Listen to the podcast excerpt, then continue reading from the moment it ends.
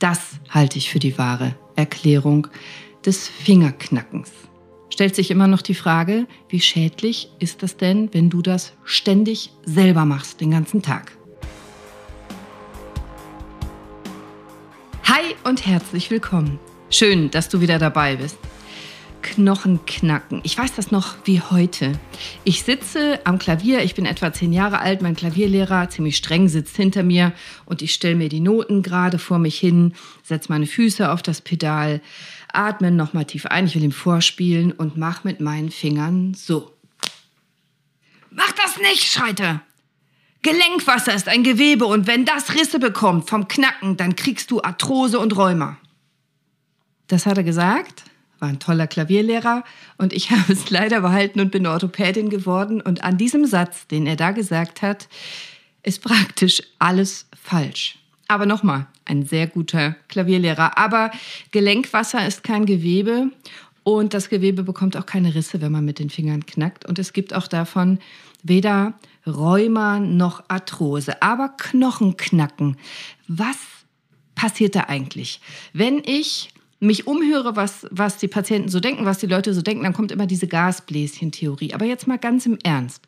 Wenn du mal hinhörst, wenn Gasbläschen platzen in der Badewanne, in der Cola, im Sprudel, hört sich das so an?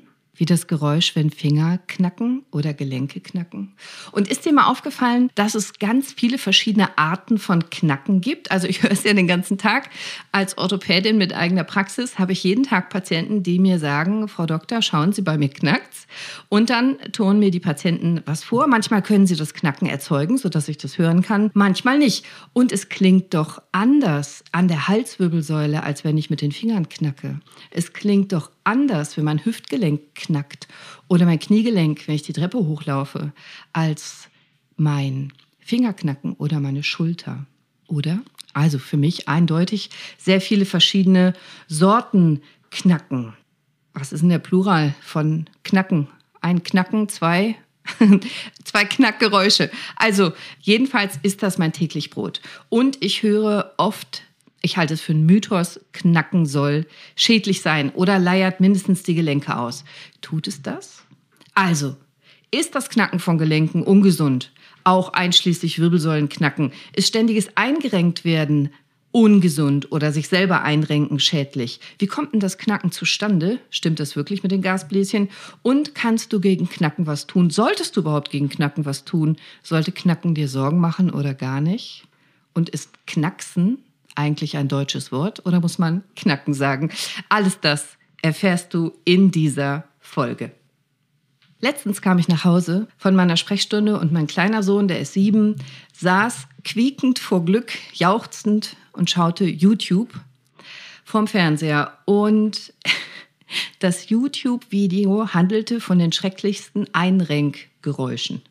Also, und der kommentierende YouTuber, der fand das ekelhaft. Der, der schrie und ekelte sich und sprang teilweise vom Stuhl bei den Filmausschnitten. Und ich habe mich gefragt, ob mein Sohn so quiekt vor Glück, weil der YouTuber sich so erschreckt und ekelt oder weil er das Knacken lustig findet.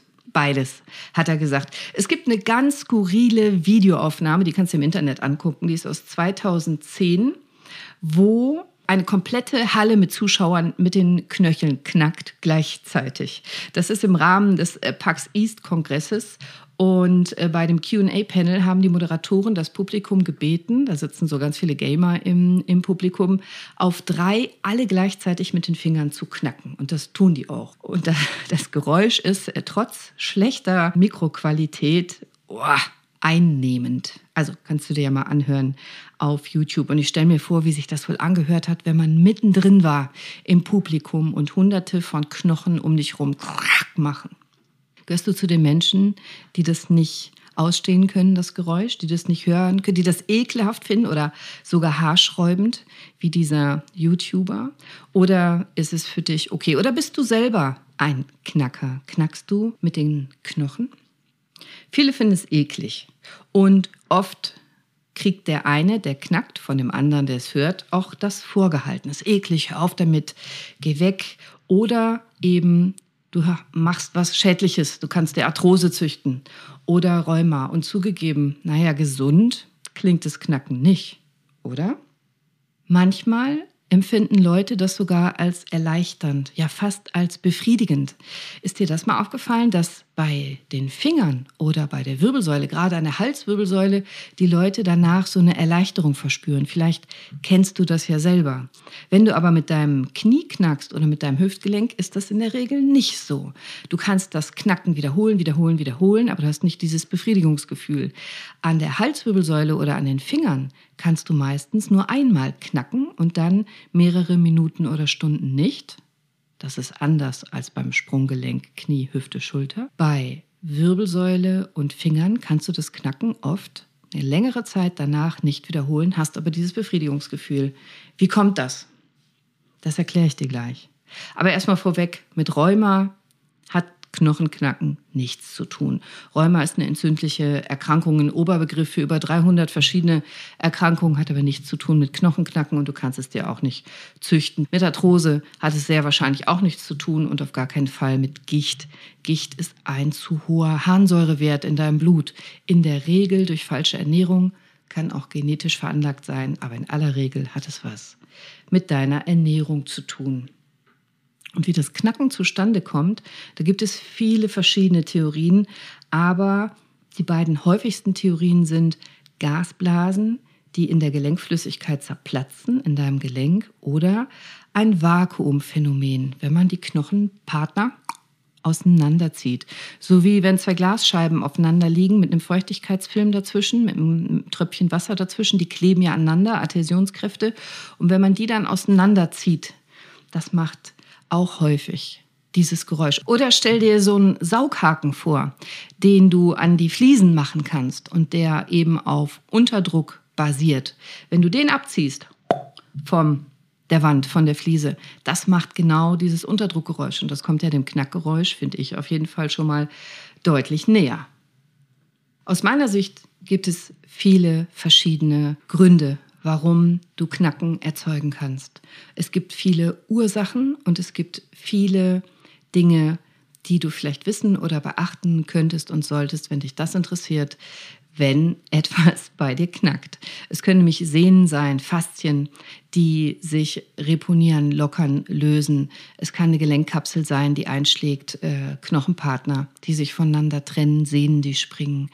Häufig gibt es das, nachdem Leute mit dem Krafttraining angefangen haben, dass auf einmal bestimmte Körperteile anfangen zu knacken. Die Schulter, die Knie, die Wirbelsäule. Diese Gasblasentheorie, die halte ich persönlich für falsch. Also, dass diese Mini-Mikrobläschen entstehen, das ist richtig. Die Theorie gibt es auch schon ewig, die wurde 1947 aufgestellt. Also, dass diese Gasbläschen, wenn es Gasbläschen sind, aber dass diese Unterdruckphänomene entstehen ob da jetzt ein Vakuum drin ist oder Gasblasen, das sind wahrscheinlich zwei völlig verschiedene Paar Schuhe. Also das Ausgasen in der Gelenkflüssigkeit. Dein Gelenk hat ja in der Regel zwei Knochen, zwei Gelenkpartner. Darum ist eine Gelenkkapsel wie so eine Hülle, die das Gelenk verschließt und damit die beiden Partner zusammenbleiben. Und da drin ist so eine Schmiere, so wie Haargel, so ganz viskös. Das nennen wir Gelenkflüssigkeit, Synovia, Gewebe, Wasser. Das ist, wo mein Klavierlehrer sagte, die kriegt Risse. Nee, das ist eine Flüssigkeit, das ist wie so ein Gel, das kriegt keine Risse. Bei einem schnellen Auseinanderziehen der Gelenkpartner können aus dieser Flüssigkeit tatsächlich Gase entstehen, also ausgasen, können den Aggregatzustand ändern. Aber das geht nicht einher mit diesem Geräusch, auch wenn das meistens so gesagt wird. Aber schau mal, ich habe hier eine Sprudelflasche und jetzt mache ich den Deckel ab und die Gasbläschen ändern den Aggregatzustand. Das, was jetzt geknackt hat, war der Deckel von der Sprudelflasche. Das Geräusch hat wenig zu tun mit dem Knacken der Gelenke, oder? Interessant ist, eine Studie von Gregory ich kann ihn schwer aussprechen, Korczak. Also der ist selber Professor für rehabilitative Medizin, Bioengineering und auch Doktor der Chiropraktik. Und sein Forscherteam an der University of Alberta hat eine coole Studie gemacht. Finde ich richtig gut, was er gemacht hat. Und zwar hat er ein Echtzeit-MRT gemacht, wo Fingergrundgelenke zum Knacken gebracht wurden. Also, die Probanden haben sich ins Kernspin reingelegt, in die Röhre reingelegt. Der Arm wurde fixiert, festgebunden und an die Finger hat man so kleine Schläuche gemacht. Die nennen wir Mädchenfinger. Die haben wir in der chirurgischen Ambulanz. Da kann man die Finger so reinstecken und dann kann man sie nicht mehr rausziehen. Und das machen wir zum Beispiel, um einzurenken, bei einer Fraktur den Knochen zu richten, um Gips anzulegen und so weiter.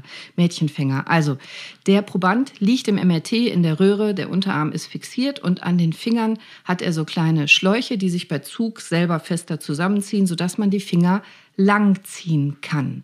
Und dann wird ein Kernspin gemacht während der Zeit des Knackens. Und zwar ein Echtzeit-MRT. Das heißt, 3,2 Bilder pro Sekunde werden da gemacht und der Finger wird langgezogen, langgezogen, langgezogen, langgezogen, knack, bis er knackt. Und das Ganze wird aufgenommen. Und ja, auch da sind kleine Bläschen sichtbar oder Vakuumphänomene, also dass ein Vakuum entsteht bei diesem Auseinanderziehen. Aber, und das schreibt er auch in seinem Paper, es ist genau nicht gleichzeitig mit dem Knackgeräusch, das wir mit unserem Trommelfell wahrnehmen. Das ist für mich ein deutlicher Beweis, dass es nicht von Gasbläschen sein kann, die zerplatzen, zumal die ja in einem Gelenk selber zerplatzen. Da ist ja noch eine Gelenkkapsel drumherum. Und dieses Geräusch, das wir hören, das ist ein einmaliges lautes Knacken. Da müssten ja alle Gasbläschen gleichzeitig platzen. Aber es wird halt trotzdem im Internet immer wieder gesagt, es wird im Internet auch immer mal wieder geschrieben, es würde Luft in den Gelenken sein. Wir haben keine Luft in den Gelenken und auch keine sichtbaren Gasbläschen. Wir sprechen hier von winzig kleinen Gasbläschen, vielleicht sogar mikroskopisch klein, je nachdem. Und in dem Paper, er hat das veröffentlicht, schreibt er auch, dass das Knackgeräusch auch entsteht, wenn die Bläschen bestehen bleiben und manche Bläschen sich auch ohne Geräusch wieder zurückgebildet haben.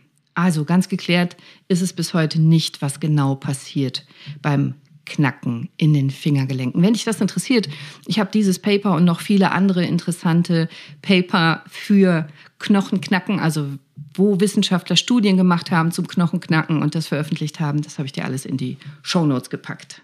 Was du machst, wenn du deinen Finger langziehst oder so drückst, dass er knackt, du dehnst deine Gelenkkapsel und erzeugst einen Unterdruck in der Gelenkflüssigkeit, weil du die Gelenkpartner weiter auseinanderziehst, als sie normalerweise sind. Meistens dehnst du schlagartig deine Gelenkkapsel.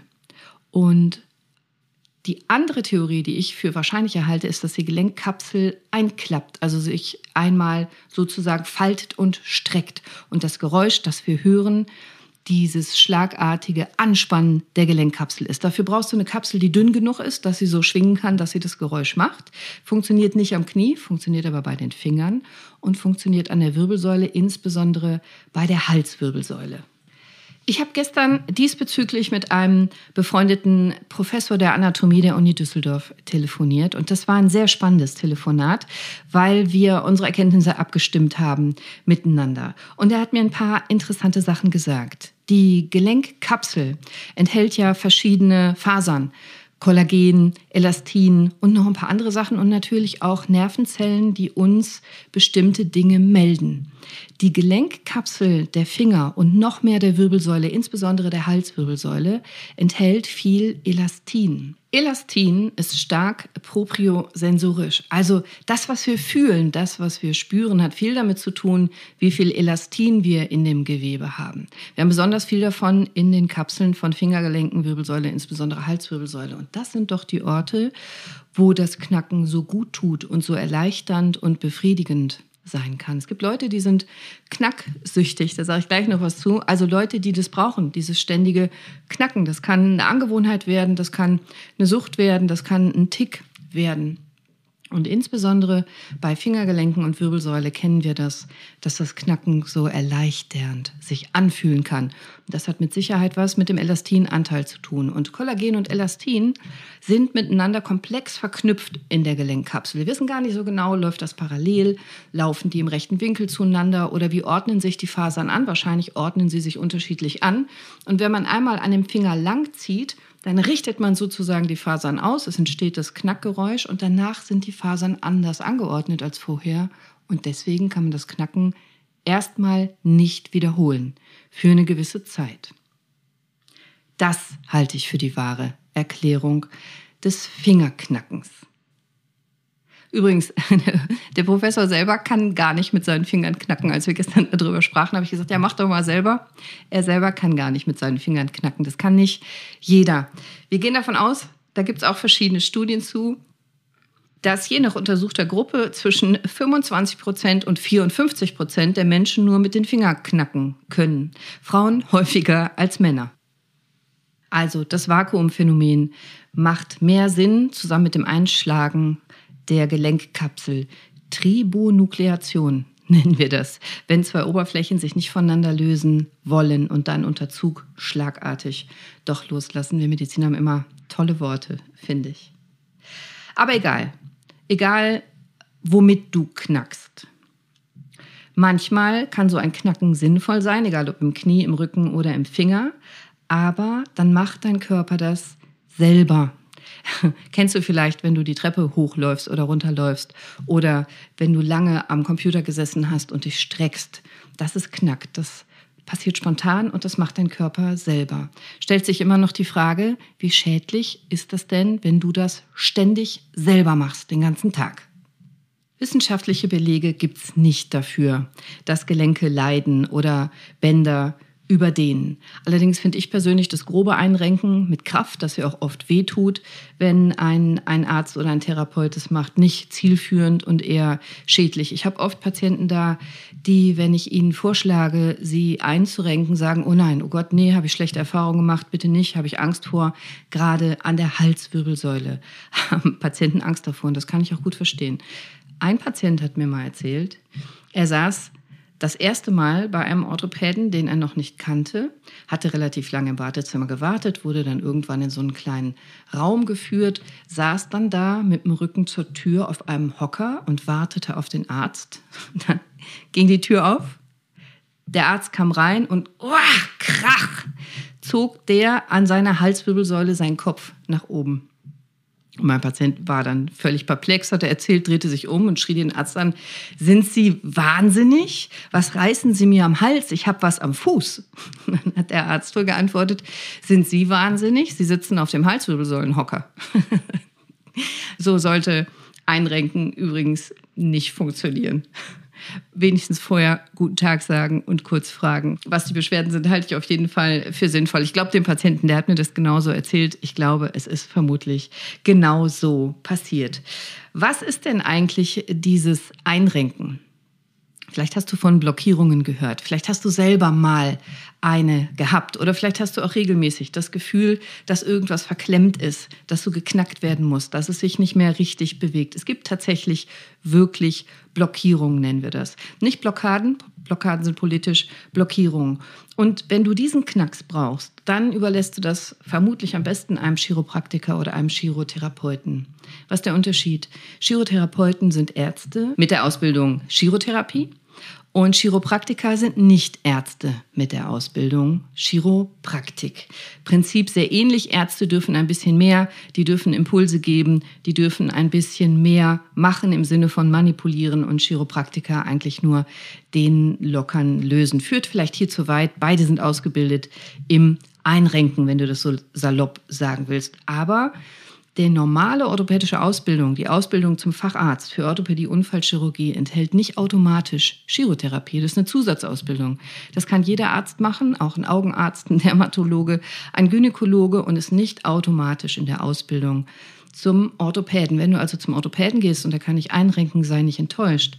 Das ist eine Zusatzausbildung. Ich habe die schon in den 90ern gemacht. Das sind mindestens 320 Stunden Weiterbildung, verschiedenste Kurse. Das dauert mindestens ein Jahr, eigentlich mehrere Jahre. Du brauchst einen zeitlichen Abstand zwischen den Kursen, du musst ja auch immer üben. Das ist nicht mal eben. Das ist eine lange Ausbildung. Ich fand sie super. Mir hat sie wahnsinnig viel gebracht, weil ich dadurch erst wirklich richtig gutes Untersuchen gelernt habe und auch die Zusammenhänge und ich es halt auch im Alltag ständig brauche. Einzurenken, wenn eine Blockierung vorhanden ist. Ich habe, als ich das erste Mal zum allerersten Kurs fuhr, noch überlegt, damals war ich ja noch frisch in der Ausbildung, gibt es überhaupt Blockierungen oder ist das ein Märchen? Und dann hatte ich einen wirklich sehr netten Allgemeinmediziner, aber sehr groben Allgemeinmediziner, muss er Partnerübungen machen, muss er gegenseitig an dir üben. Das heißt, stell dir vor, damals war es so, die ganzen Ärzte turnten in Unterwäsche gegenseitig aufeinander rum. Der eine lag auf dem anderen, überall krachte das, überall schrie es. Wir konnten es ja noch nicht, das tat echt weh. Also das Bild kannst du dir vielleicht vorstellen und wir sind abends alle ganz schön kaputt und ausgerenkt nach Hause gefahren. Seitdem weiß ich, dass es Blockierung gibt, denn hat mir damals so viel ausgerenkt in den Kursen. Ich hatte so viel Schmerzen. Äh, manchmal musste der Lehrer dann das wieder richten, was wir als Anfänger an uns gegenseitig ausgerenkt haben. Doch, es gibt Blockierungen. Ich weiß es. Also, es gibt übrigens auch Therapeuten, weil Patienten so darauf fixiert sind, dass es knacken muss, die schummeln. Die renken ein und knacken dabei mit ihren Fingern, damit der Patient das Knacken hört. Schwarze Schafe natürlich, aber auch die gibt's. Es muss nämlich überhaupt nicht knacken, um es zu lösen und zu deblockieren. Es kann knacken, es muss nicht. Die Technik ist wichtig, nicht Kraft. Aber ich habe ja oben gesagt, also unterschiedliche Gelenke machen unterschiedliche Knackgeräusche. Ein Hüftgelenk, ein Schultergelenk, ein Sprunggelenk klingt nämlich ganz anders. Das sind aus meiner Sicht meistens Sehnen. Sehnen, die über Knochenvorsprünge rutschen. Deswegen kann man dieses Geräusch meistens immer wieder auslösen. Dann sind Muskeln verkürzt, es liegt zu viel Spannung auf Muskel und Sehne praktisch wie so eine Gitarrenseite, die zu stark angespannt ist. Und dann rutscht das über die Knochenvorsprünge mit einem Geräusch. Und dann solltest du hinschauen, weil dein Körper dir was sagen will. Zum Beispiel, dass du ein muskuläres Problem hast, dass du zu verspannt bist, dass der Muskel nicht im richtigen Spannungszustand ist. Und wenn du dann anfängst, diesen Muskel zu dehnen, und idealerweise auch zu kräftigen, dann hilft das sehr. Machst du das nämlich nicht, kann es zu Einschränkungen in der Beweglichkeit des Gelenkes führen. Vielleicht wird dein Knorpel nicht mehr gut ernährt. Vielleicht kriegst du andere Probleme, Schmerzen.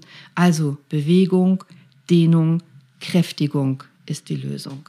Manchmal hört man eine Sehne auch, weil sie entzündet ist oder verdickt oder die Sehnenscheide verdickt ist. Und dann springt die mit einem Knacken. Auch da will dein Körper dir Hinweise geben, dass du eine Sehnenentzündung hast oder eine Sehnenscheidenentzündung, die dann entsprechend zu behandeln ist.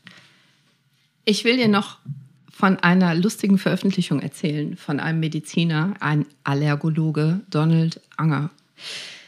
Das ist deswegen so witzig, weil wenn du irgendwas googelst mit Knochenknacken, dann wird der immer, immer, immer, immer zitiert. Er wird auch als Pionier der Knackstudien ausgewiesen. Eigentlich hat er nur eine einzelne Anwendungsbeobachtung gemacht, und zwar an sich selber, aber die gefällt mir gut. Und zwar schreibt er das selber, dass erst seine Mutter, dann die Tanten und auch die Schwiegermutter immer mit ihm geschimpft haben, wenn er mit den Gelenken geknackt hat. Und weil er nur selber Arzt war, hat er gesagt, alles klar, dann mache ich jetzt eine Studie dazu, weil die ganzen Tanten ihm immer sagten, du bekommst Arthritis. Das konnte er sich als Arzt nicht vorstellen. Und dann hat er eine Studie gemacht, auch wenn er die Damen selber als renommierte Autoritäten bezeichnet in einem Brief an die Fachzeitschrift Arthritis und Rheumatismus, also Rheumatism, da hat er es dann auch publiziert. Glauben wollte er den Tanten trotzdem nicht. Und was hat er gemacht? Ein Selbstversuch über 50 Jahre. 50 Jahre lang hat er jeden Tag zweimal mindestens mit den Fingern seiner linken Hand geknackt und mit den Fingern der rechten Hand nicht. Außer er hat vielleicht nicht aufgepasst, mal geträumt oder so. Aber jeden Tag mindestens zweimal mit der linken Hand mit den Fingern geknackt. Und wenn du das aufsummierst von Tag zu Tag, von Jahr zu Jahr, 50 Jahre, dann hast du zusammengerechnet mindestens 18.520 Mal Knöchelknacken links und rechts eben nicht. Und nach den 50 Jahren hat er beide Hände untersucht und beide Hände blieben gesund. Also er hat beide Hände röntgen lassen nach 50 Jahren und in beiden Händen war nichts zu sehen. Beide waren völlig gesund, kein Anzeichen für Arthritis noch für Arthrose. Und diese Ergebnisse hat er publiziert 2004 in der Fachzeitschrift. Arthritis and Rheumatism habe ich dir verlinkt in den Shownotes. Aber was heißt Studie? Also es ist eine Anwendungsbeobachtung, die hat er an sich selber gemacht und nur weil auf der einen Seite er geknackt hat und auf der anderen nicht und er in beiden Händen keine Probleme bekam, ist das natürlich kein Beweis. Sonst könnte ja auch jemand, der jetzt 50 Jahre geraucht hat und überhaupt keine Schäden in der Lunge hat, damit beweisen, dass Rauchen überhaupt gar nicht schädlich wäre. Und das wissen wir besser. Also es ist nur eine Anwendungsbeobachtung mit einem einzigen Probanden, ihm selber. Mir gefällt die Interpretation von ihm sehr gut, weil er mit einem Augenzwinkern schreibt, dass die Ergebnisse doch stark in Frage stellen, ob man immer auf elterliche Ratschläge hören sollte. Er hat für seine Hartnäckigkeit einen Preis gewonnen, 2009 den IG Nobelpreis. Habt ihr von dem schon mal gehört? Den finde ich total spannend. Das ist eine Auszeichnung für abwegige Forschungsarbeiten. Also da wurde auch ein BH gewürdigt, zum Beispiel, den man im Notfall in zwei Atemschutzmasken umbauen und damit Leben retten kann. Oder es gibt im Jahr 2005 ging der Preis an eine Studie um Pinguinpupse. Nur, dass ihr es mal gehört habt. IG Nobelpreis. Aber jetzt wieder zurück in die Wissenschaft, in die anerkannte Schulmedizin. Also verschiedene Studien bestätigen Angers Erkenntnisse, dass das Knacken natürlich nicht mit Arthrose oder Arthritis zusammenhängt. Also kein Gewebewasser bekommt Risse, Wasser kann keine Risse bekommen, aber auch die Gelenkkapsel oder der Knorpel bekommt keine Schäden und du züchtest dir damit nicht Arthrose. Es gibt eine aktuellere Studie von 2011. Da haben 215 Probanden sich zur Verfügung gestellt und nach dem Ergebnis erhöht regelmäßiges Fingerknacken auch nicht das Risiko für Arthrose. Wir schließen daraus, Gelenke verschleißen dadurch nicht. Es gibt aber auch eine etwas andere Forschungsarbeit von 1990, also deutlich älter. Da haben 300 Probanden regelmäßig mit ihren Fingern geknackt. Eine Gruppe knackte und eine Gruppe knackte nicht. Und die Knacker hatten tendenziell etwas geschwollenere Hände und einen etwas schwächeren Griff. Und jetzt so viel zu Wissenschaft. Man kann ja daraus jetzt schließen, dass es das Knacken war, was das gemacht hat. Aber andere Ergebnisse aus dieser Studie sind zum Beispiel auch, dass die Fingerknacker tendenziell mehr rauchten und mehr Alkohol tranken und auch mehr körperliche Arbeit verrichteten. Also stellt sich die Frage, kommen die geschwollenen Finger durch Alkoholrauchen andere Sachen, durch die Arbeit oder durchs Fingerknacken? Oder ist es ein bestimmter Menschenschlag, der häufiger mit den Fingern knackt als andere? Vorsicht bei Auswertung von wissenschaftlichen Studien. Jedenfalls kommt hier das Studienergebnis zustande, dass es eben doch vielleicht schaden könnte. Übrigens war ein Ergebnis auch, dass die Knacker häufiger an ihren Fingernägeln kauen. Naja, so viel zur Interpretation. Ich persönlich glaube nicht, dass es wirklich ernsthaft schadet, aber ich glaube Folgendes. Wenn regelmäßig ein Gelenk knackt, bei dir, dann hat es einen Grund. Und auch wenn das Knacken selber vielleicht nicht ungesund ist und vielleicht nicht schadet, dann will dir dein Körper trotzdem was sagen. Also schau mal hin, warum dein Körper diese Geräusche macht. Nachdem ich auf Instagram über das Knacken ein paar Stories gepostet hatte, rief mich ein anderer befreundeter Professor an, nämlich ein Professor für Sport und Sportphysiologie und sagte, hey, das ist total spannend, lass uns eine Studie machen. Und wir haben daraufhin eine Idee entwickelt, wie man das Knacken der Fingergelenke nochmal genauer messen könnte im Kernspin, um tatsächlich diese Gasbläschen-Theorie dann endgültig äh, zu widerlegen, dass die genau nicht das Knackgeräusch machen. Aber das ist noch in den Kinderschuhen. Wenn wir da wirklich eine Studie draus machen, worauf ich wirklich große Lust hätte, dann seid ihr die Ersten, die es erfahren. Ich teile es euch natürlich direkt in einem Podcast mit, was da passiert und was rauskommt. Aber lass mich noch mal jetzt die Knackergebnisse zusammenfassen. Also Zusammenfassung dieser Folge. Wenn du mit deinen Fingern, Knien oder dem Nacken knackst, dann klingt das vielleicht nicht unbedingt gesund, ist aber nicht primär schädlich. Aber du solltest bitte hinschauen, warum etwas knackt. Wenn es ein schmerzloses Knacken ist, mach dir keine Sorgen, es besteht überhaupt keine Gefahr. Aber warum knackt es? Unterschiedliche Gelenke machen nämlich unterschiedliche Geräusche und das hat verschiedene Ursachen. Dein Kiefergelenk zum Beispiel knackt meistens, weil die kleine Bandscheibe in deinem Kiefergelenk hin und her rutscht, subluxiert, ausrenkt, also leicht verrutscht. Und dagegen solltest du was tun. Das ist ein Warnzeichen. Das solltest du nicht ignorieren. Ich habe extra eine Folge dazu aufgenommen. Kiefersperre heißt die. Wenn du betroffen bist, vielleicht hörst du noch mal rein. Ich verlinke dir alle Folgen, die ich jetzt nenne, natürlich auch noch mal unten in meinen Show Notes. Wenn es dein Kniegelenk ist, deine Kniescheibe meistens, dann ist das ein Zeichen dafür, dass deine Kniescheibe nicht mehr perfekt in ihrem Gleitlager läuft. Man sagt, völlig gesunde Gelenke und kranke Gelenke sind geräuschlos, die knacken nicht. Aber wenn es knackt, dann ist das wahrscheinlich deswegen, weil die Kniescheibe, die Patella nicht mehr perfekt im Gleitlager läuft und dagegen solltest du was tun. Vielleicht hast du eine Fußfehlstellung, sehr wahrscheinlich aber ist die Muskulatur zu angespannt oder zu schwach. Auch zur Kniescheibe, zur Patella habe ich eine Folge aufgenommen und da sage ich dir, wie du dein Knie trainieren kannst, damit das Knacken sehr wahrscheinlich weggeht. Auf jeden Fall so, dass du den Knorpel deines Knies gut ernähren kannst. Also, wenn das Gelenk perfekt läuft und wenn es nicht mehr perfekt läuft, dann wird es nicht knacken. Aber wenn es anfängt zu knacken, dann funktioniert etwas zwar noch vernünftig, aber nicht mehr ganz perfekt. Es gibt Unregelmäßigkeiten und die kannst du wegtrainieren. Und dann ist jetzt genau der richtige Zeitpunkt, es wegzutrainieren, bevor du tatsächlich irgendwann doch in der Zukunft Knorpelschäden haben kannst. Nicht vom Knacken, sondern weil die Kniescheibe nicht perfekt läuft. Knacken bei dir Hüftgelenk, Schultergelenk, Handgelenk, Sprunggelenke. Dann springen meistens Sehnen oder Sehnenplatten Traktus zum Beispiel am Oberschenkel, das ist eine fette Sehnenplatte, über Knochenvorsprünge. Ich finde, das klingt auch wirklich so, als ob Knorpel auf Knorpel rutscht.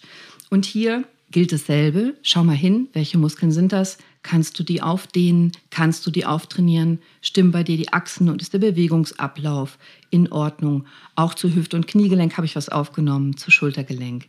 Ebenfalls, ja, ich weiß, Handgelenk fehlt, aber mache ich noch. Wenn du wissen möchtest, wie du deine Handgelenke trainieren kannst, dann hör doch noch mal in die Folge Golferellenbogen. Da gebe ich dir auch viele gute Tipps, die helfen. Also beweg doch deine Gelenke gezielt. Schau mal, wo knackt es? Wie gehören die Muskeln zusammen drumherum? Wie heißen die? Wie kannst du die dehnen? Wie kannst du die kräftigen? Warum will ich dich so motivieren, das zu tun? Weil deine Beweglichkeit wichtig dafür ist, dass deine Gelenke perfekt ernährt sind, also dass der Knorpel ernährt ist, dass die Gelenke geschmeidig bleiben, dass du keine Arthrose bekommst, keine Schmerzen bekommst, keine Erkrankungen bekommst. Wer geht schon gern zum Orthopäden? Und vergiss deine Ernährung nicht. Also es gibt Ernährung, die deine Gelenke ernährt und Entzündung vorbeugt. Und es gibt Ernährung, die dich krank machen kann, Entzündungen im Körper fördert, Gicht und Rheuma fördert. Und dir ist bestimmt klar, welche Ernährung ich meine, oder? Also frisches Obst, frisches Gemüse, am besten Rohkost, am besten Bio, Kräuter, Nüsse, viel klares Wasser, wirkt gegen Entzündung und hilft deinen Gelenken sehr.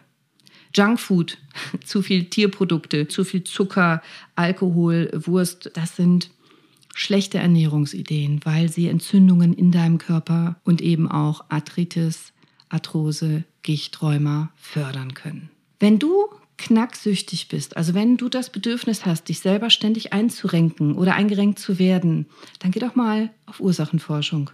Wäre mein Tipp. Also ist es Ausdruck von Nervosität? Bist du angespannt? Bist du zu sehr unter Druck?